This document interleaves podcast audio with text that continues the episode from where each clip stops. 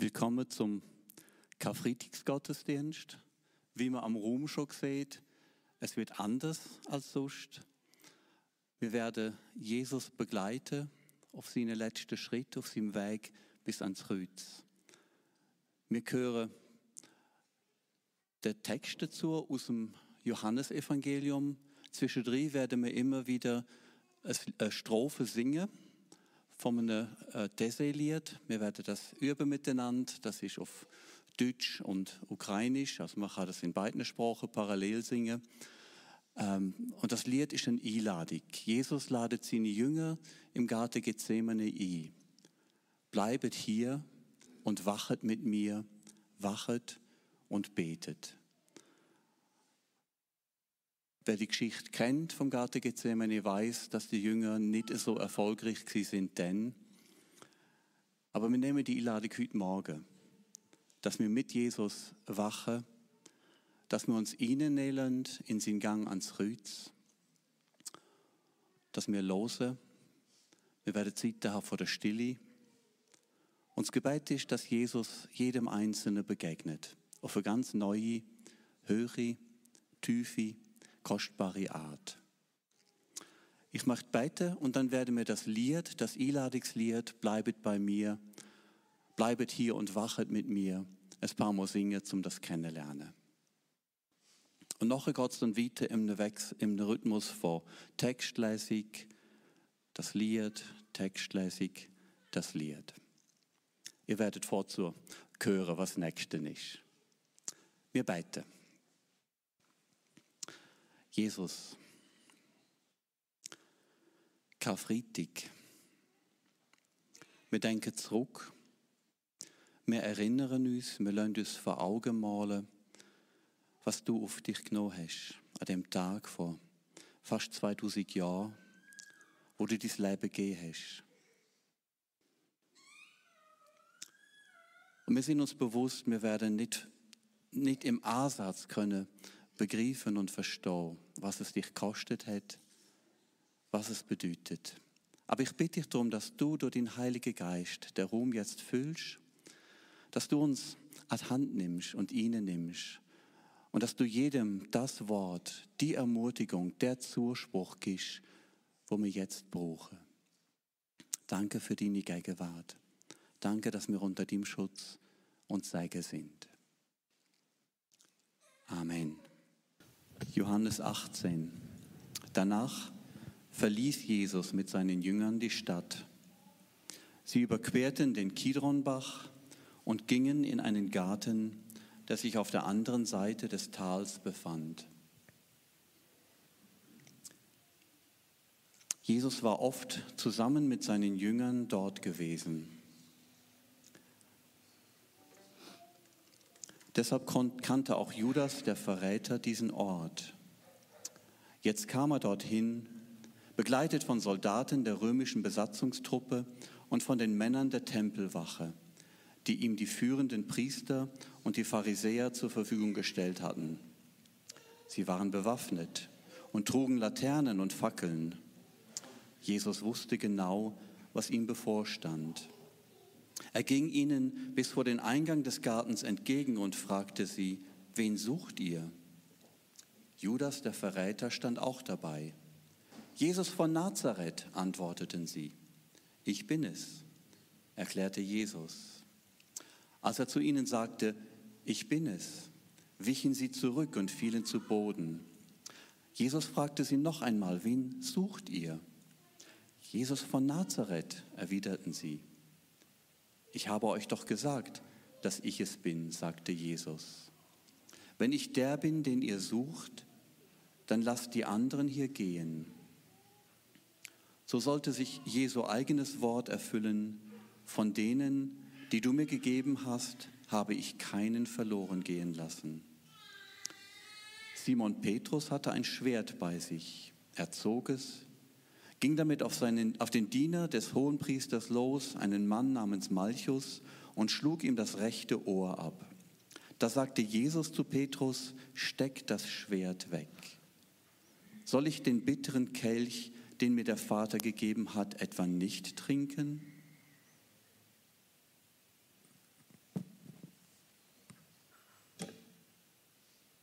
Die römischen Soldaten unter der Führung ihres Offiziers und die Männer der Tempelwache, die von den Juden geschickt worden waren, nahmen Jesus nun fest.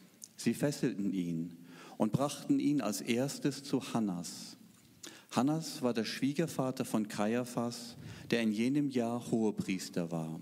Kaiaphas war es gewesen, der den Juden klargemacht hatte, dass es in ihrem Interesse sei, wenn ein Mensch für das Volk stirbt.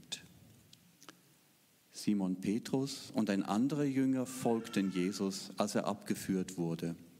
Dieser andere Jünger war mit dem Hohenpriester bekannt und konnte deshalb bis in den Innenhof des hohepriesterlichen Palastes mitgehen. Petrus aber blieb draußen vor dem Tor stehen.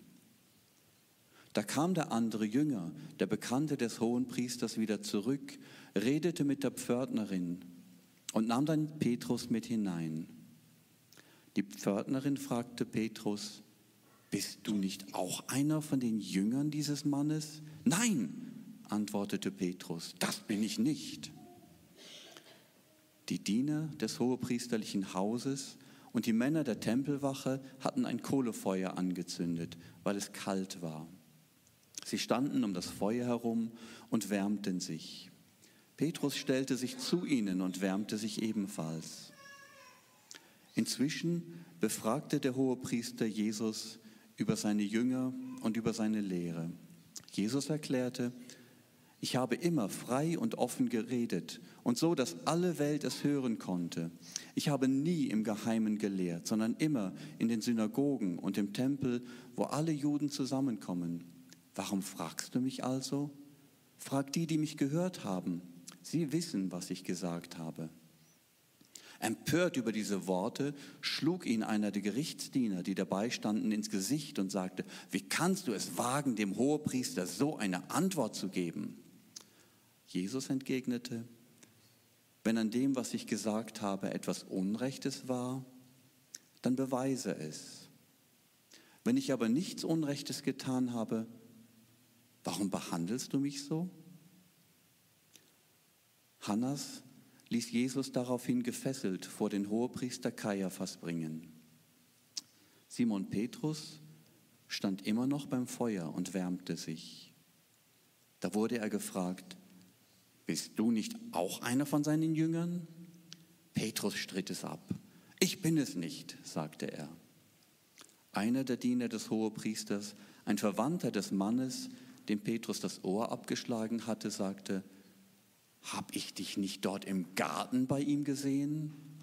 Wieder stritt Petrus ab, etwas mit Jesus zu tun zu haben. Im selben Augenblick krähte ein Hahn. Die, die Jesus verhört hatten, brachten ihn nun vom Haus des Kaiaphas zum Prätorium, dem Amtssitz des römischen Gouverneurs. Es war jetzt früh am Morgen. Sie selbst betraten das Gebäude nicht, um die Reinheitsvorschriften nicht zu verletzen. Sie hätten sonst nicht am Passafest teilnehmen können. Deshalb kam Pilatus zu ihnen heraus. Was für eine Anklage erhebt ihr gegen diesen Mann? fragte er. Sie erwiderten, wenn er kein Verbrecher wäre, hätten wir ihn nicht zu dir gebracht. Da sagte Pilatus, Nehmt doch ihr ihn und richtet ihn nach eurem Gesetz. Die Juden entgegneten, wir haben nicht das Recht, jemanden hinzurichten. So sollte sich das Wort erfüllen, mit dem Jesus angedeutet hatte, auf welche Weise er sterben würde. Pilatus ging ins Prätorium zurück und ließ Jesus vorführen. Bist du der König der Juden? fragte er ihn. Jesus erwiderte, bist du selbst auf diesen Gedanken gekommen oder haben andere dir das über mich gesagt? Bin ich etwa ein Jude? gab Pilatus zurück. Dein eigenes Volk und die führenden Priester haben dich mir übergeben.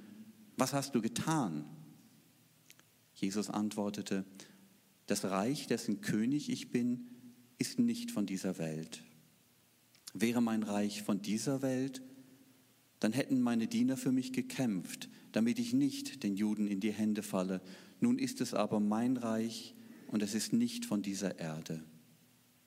Da sagte Pilatus zu ihm, dann bist du also tatsächlich ein König?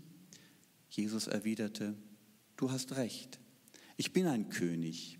Ich bin in die Welt gekommen, um für die Wahrheit Zeuge zu sein. Dazu bin ich geboren. Jeder, der auf der Seite der Wahrheit steht, hört auf meine Stimme. Wahrheit? Fragte Pilatus ihn. Was ist Wahrheit? Damit brach Pilatus das Verhör ab und ging wieder zu den Juden hinaus. Ich kann keine Schuld an ihm finden, erklärte er.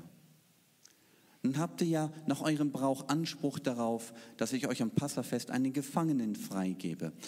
Wollt ihr, dass ich euch den König der Juden freigebe? Nein, den nicht, schrien sie zurück. Wir wollen Barabbas. Dieser Barabbas war ein Verbrecher. Daraufhin ließ Pilatus Jesus abführen und auspeitschen. Nachdem die Soldaten ihn ausgepeitscht hatten, flochten sie aus Dornenzweigen eine Krone, setzten sie Jesus auf den Kopf und hängten ihm einen purpurfarbenen Mantel um. Dann stellten sie sich vor ihn hin und riefen, es lebe der König der Juden und schlugen ihm dabei ins Gesicht. Anschließend wandte sich Pilatus ein weiteres Mal an die Menge. Er ging hinaus und sagte, ich bringe ihn jetzt zu euch hinaus. Ihr sollt wissen, dass ich keine Schuld an ihm finden kann. Jesus trat heraus. Auf dem Kopf trug er die Dornenkrone und er hatte den Purpurmantel um. Pilatus sagte zu der Menge, hier ist er jetzt, der Mensch. Aber so wie die führenden Priester und ihre Leute Jesus erblickten, schrien sie, lass ihn kreuzigen, lass ihn kreuzigen. Nehmt ihn doch selbst und kreuzigt ihr ihn, erwiderte Pilatus. Ich jedenfalls kann keine Schuld an ihm finden.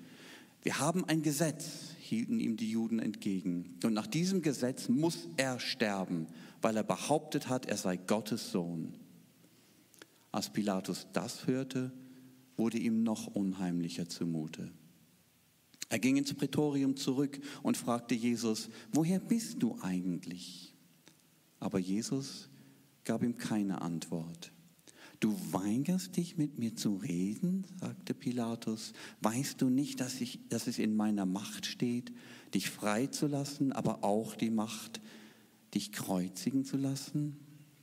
Jesus erwiderte, du hättest keine Macht über mich, wenn sie dir nicht von oben gegeben wäre. Deshalb trägt der, der mich dir übergeben hat, eine größere Schuld. Daraufhin suchte Petrus, er suchte, versuchte Pilatus noch einmal, Jesus freizulassen.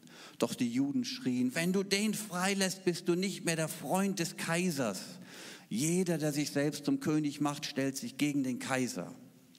Diese Worte verfehlten ihre Wirkung nicht. Pilatus ließ Jesus auf dem Platz herausführen, den man das Steinpflaster nannte und der auf Hebräisch Gabata hieß. Dort nahm Pilatus auf dem Richterstuhl Platz. Es war der Rüsttag in der Passafestzeit und es war inzwischen etwa 12 Uhr mittags. Pilatus sagte zu den Juden, Seht da, euer König. Doch sie schrien, Weg mit ihm, weg mit ihm, lass ihn kreuzigen. Euren König soll ich kreuzigen lassen? fragte Pilatus. Wir haben keinen König, nur den Kaiser entgegneten die führenden Priester. Da gab Pilatus ihrer Forderung nach und befahl, Jesus zu kreuzigen. Jesus wurde abgeführt. Er trug sein Kreuz selbst aus der Stadt hinaus zu der sogenannten Schädelstätte. Auf Hebräisch heißt sie Golgatha. Dort kreuzigte man ihn und mit ihm zwei andere, einen auf jeder Seite. Jesus hing in der Mitte. Pilatus ließ ein Schild am Kreuz anbringen, das die Aufschrift trug, Jesus von Nazareth, König der Juden. Dieses Schild wurde von vielen Juden gelesen, denn der Ort, an dem Jesus gekreuzigt wurde, war ganz in der Nähe der Stadt. Und die Aufschrift war hebräisch, lateinisch und griechisch abgefasst. Die führenden Priester des jüdischen Volkes erhoben Einspruch. Es darf nicht heißen König der Juden, sagten sie zu Pilatus. Schreibe, dieser Mann hat behauptet, ich bin der König der Juden. Pilatus erwiderte, was ich geschrieben habe, habe ich geschrieben. Die Soldaten, die Jesus gekreuzigt hatten, nahmen seine Kleider und teilten sie unter sich auf. Sie waren zu viert. Beim Untergewand stellten sie fest, dass es von oben bis unten durchgehend gewebt war, ohne jede Naht. Das zerschneiden wir nicht, sagten sie zueinander. Wir lassen das Los entscheiden, wer es bekommt. So sollte sich erfüllen, was in der Schrift vorausgesagt war. Sie haben meine Kleider unter sich verteilt. Um mein Gewand haben sie das Los geworfen. Genau das taten die Soldaten. Bei dem Kreuz, an dem Jesus hing, standen seine Mutter und ihre Schwester sowie Maria, die Frau von Klopas, und Maria aus Magdala. Als Jesus seine Mutter sah und neben ihr den Jünger, den er besonders geliebt hatte, sagte er zu seiner Mutter, liebe Frau, das ist jetzt dein Sohn. Dann wandte er sich zu dem Jünger und sagte, sieh, das ist jetzt deine Mutter. Da nahm der Jünger die Mutter Jesu zu sich und sorgte von da an für sie. Jesus wusste, dass nun alles vollbracht war. Und weil sich das, was in der Schrift vorausgesagt war, bis ins Letzte erfüllen sollte, sagte er, ich habe Durst. Da tauchten die Soldaten einen Schwamm in ein Gefäß mit Weinessig, das dort stand, steckten ihn auf einen Isopstängel und hielten ihn Jesus an den Mund. Nachdem er ein wenig von dem Essig genommen hatte, sagte er, es ist vollbracht. Dann neigte er den Kopf und starb. Es war der Rüsttag, der Tag vor dem Sabbat. Und die führenden Männer des jüdischen Volkes wollten nicht, dass die Gekreuzigten den Sabbat über am Kreuz hängen blieben, umso mehr als dieser Sabbat ein besonders hoher Feiertag war. Deshalb baten sie Pilatus, dass man den Männern, die am Kreuz hingen, die Beine brach und sie, sobald der Tod eingetreten war, herunterholte. Die Soldaten gingen zunächst zu dem einen von den beiden, die mit Jesus gekreuzigt worden waren, und brachen ihm die Beine. Dasselbe taten sie mit dem anderen. Als sie jedoch zu Jesus kamen und feststellten, dass er bereits tot war, brachen sie ihm die Beine nicht. Einer von den Soldaten allerdings stach mit der Lanze in seine Seite, worauf sofort Blut und Wasser aus der Wunde traten. Das bezeugt der, der es mit eigenen Augen gesehen hat und sein Bericht ist wahr. Er weiß, dass er die Wahrheit sagt und er bezeugt es, damit auch ihr glaubt. Diese Dinge sind geschehen, weil sich erfüllen sollte, was in der Schrift vorausgesagt ist. Es wird ihm kein Knochen gebrochen werden. Und an einer anderen Stelle der Schrift heißt es, sie werden auf den blicken, den sie durchbohrt haben. Nun ging Josef, ein Mann aus Arimathäa, zu Pilatus und bat ihn, den Leichnam Jesu vom Kreuz abnehmen zu dürfen. Josef war ein Jünger Jesu, allerdings nur heimlich, weil er sich vor den führenden Juden fürchtete. Als er von Pilatus die Erlaubnis erhalten hatte, ging er zum Hinrichtungsplatz und nahm den Leichnam Jesu ab. Auch Nikodemus, der Jesus am Anfang einmal bei Nacht aufgesucht hatte, war gekommen. Er brachte etwa 100 Pfund einer Mischung von Myrrhe und Aloe mit. Die beiden Männer nahmen den Leichnam Jesu und wickelten ihn unter Beigabe der wohlriechenden Öle in Leinenbinden, wie es der jüdischen Begräbnissitte entspricht. Dort, wo Jesus gekreuzigt worden war, befand sich ein Garten. Und in dem Garten war ein neues Grab, in das noch niemand gelegt worden war.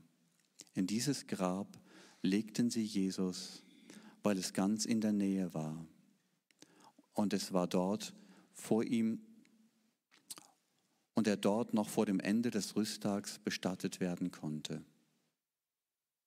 Vater, in deine Hände lege ich meine Last. Du wirst all das vollenden, was du begonnen hast. Mir scheint so viel noch offen, doch ich will hoffen, dass du erfüllst. Ich muss es nicht verstehen. Es soll geschehen, wie du es willst. Vater, in deine Hände lege ich meinen Plan. Du gehst noch an das Ende. Mein Teil ist nun getan. Vater, all meine Lieben, die mir noch blieben, du siehst sie an. Du willst noch für sie sorgen, wenn ich es morgen selbst nicht mehr kann. Vater, in deinen Frieden senke ich mich hinab. Du wirst mich zu dir ziehen, du lässt mich nicht im Grab. Vater, von dir her komm ich und mit dir gehe ich durch diese Zeit. Zu dir werde ich gehen und dein Licht sehen in Ewigkeit.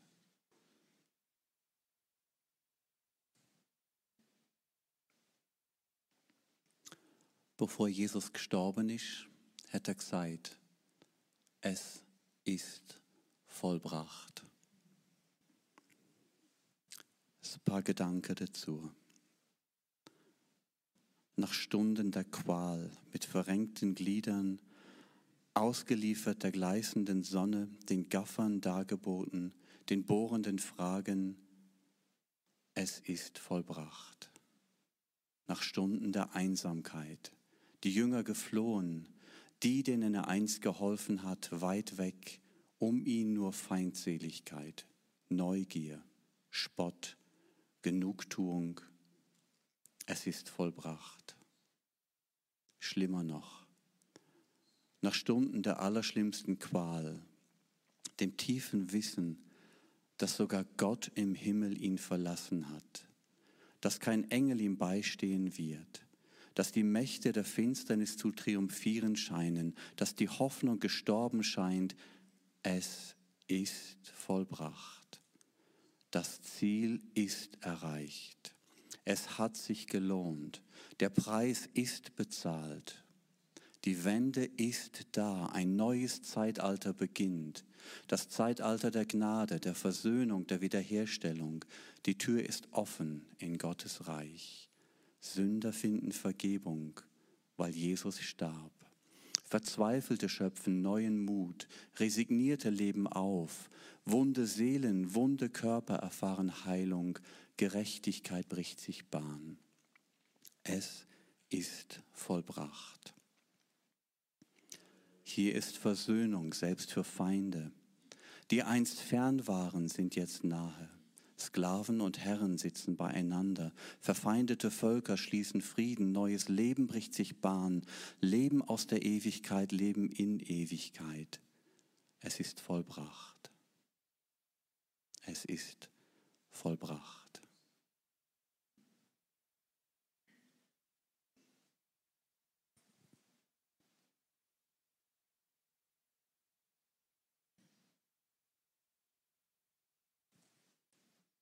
Jesus, du hast den ganzen Preis gezahlt. Du bist den ganzen Weg gegangen. Nicht halb, nicht ein bisschen, sondern alles. Und im Glauben dürfen wir das staunend annehmen. Dich arbeiten, Versöhnung erleben, Versöhnung leben. Danke für das Wunder, das aus deinem Tod unser Leben fließt. Amen. Wir kommen schon zum Schluss von dem Karfreitagsgottesdienst. Danke, habt ihr euch mit auf den Weg gemacht, ein Stück, ein bisschen von dem Dunkel von dem Tag auszuhalten. Umso mehr können wir uns freuen, es ist nicht fertig Karfreitag. Ostern kommt. Sind alle herzlich eingeladen, Sonntag am 10. den Osterjubel mitzufeiern. Jesus ist gestorben, ja, aber er ist auferstanden und lebt. Danke der Band und Technik für die ungewohnten Wege, wo ihr mitgegangen sind. Danke, wenn wir vor allem unserem Herr. Jesus, du bist das Lamm Gottes. Du bist unschuldig und hast dich gegeben. Du hast dein Leben gegeben, dass wir können Leben haben. Wir danken dir, wir ehren dich. Wir wollen auch mit dir in dieser Zeit zwischen Karfreitag und Auferstehung aushalten. Das steht ein Stück für die Spannung, in der wir auch sind. Wir wissen um das Neue, aber es ist noch nicht da. Wir warten auf deine Wiederkunft, dass du endlich vollendest, was Karfreitag angefangen hat. Hilf uns, in dieser Spannung zu leben, als deine Menschen, als deine Geliebten, als deine Botschafter. Amen. Nach dem Segen sind natürlich alle frei zu gehen. Draußen gibt es Kaffee. Wer möchte, darf gern auch noch einen Moment da innen bleiben. Es bleibt still und dunkel da innen in der Gegenwart von Gott. Seine Gegenwart ist genauso auch bei denen, die Kaffee trinken, selbstverständlich. Ich lade euch ein, aufzustehen für das Segen.